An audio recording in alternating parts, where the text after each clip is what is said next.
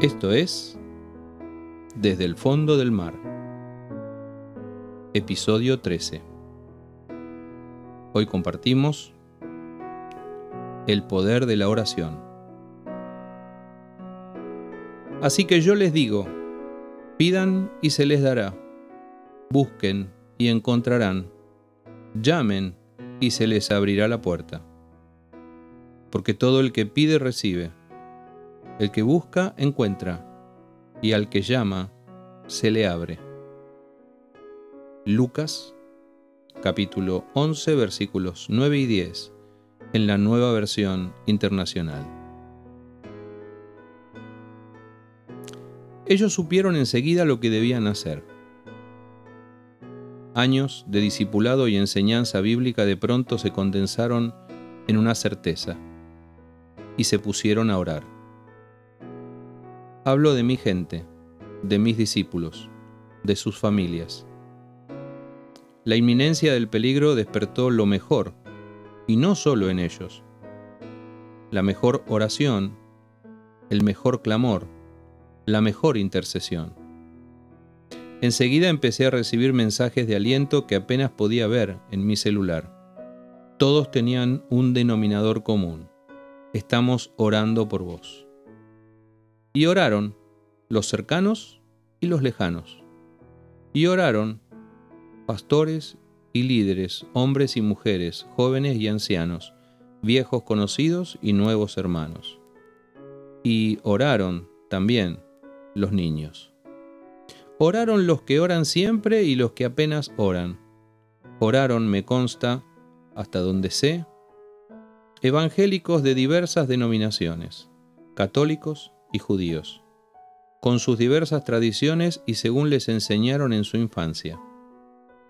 Gente de la iglesia, gente del colegio, una y otra comunidad, conocidos y conocidos de conocidos, y seguidores de las reflexiones de cuarentena por aquí y por allá.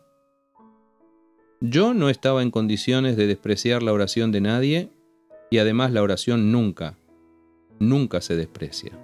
Siempre es bienvenida siempre llega al trono de Dios. En particular, estas oraciones eran una muestra de amor muy particular. Lo sé.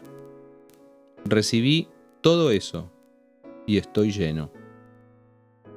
Pidan, busquen, llamen. Eso dijo Jesús, y eso hicieron mis amigos y hermanos. Un zoom de oración, un clamor presentado delante de Dios, una vela encendida, gente haciendo ayuno, además de oración, para que Dios pusiera su mano sobre mí. ¿Cómo podré agradecer tanto amor manifestado hacia mi persona y hacia mi familia? Un ruego desesperado en medio del temor y la angustia. En el día de angustia, en Él esperaré. Eso cantamos muchas veces y se hizo carne en estos días. En el día de mi angustia te llamaré porque tú me respondes, escribió el salmista.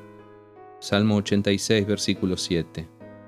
La oración que me levantó de las puertas de la muerte recorrió América de sur a norte y cruzó el océano. Hubo cadenas de oración de gente que no conozco, pero que abrazo a la distancia. Sinceramente no creo ser tan importante, pero a Dios le taladraron literalmente los oídos y si no me conocía por nombre, me conoció el 8, 9 y 10 de octubre de este año 2020. Y los días siguientes también. Jesús dijo, pidan y se les dará, y Dios les dio lo que pedían. Busquen y encontrarán, y encontraron lo que buscaban. Llamen y se les abrirá la puerta, y la puerta se les abrió.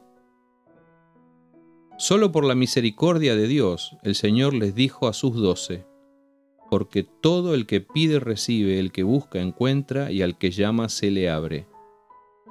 Jesús, invitando a los suyos a pedir con fe. La respuesta positiva de Dios al levantarme de la enfermedad consolidó también la fe de quienes oraron por mí. Hoy los veo fortalecidos. Es tiempo de agradecer.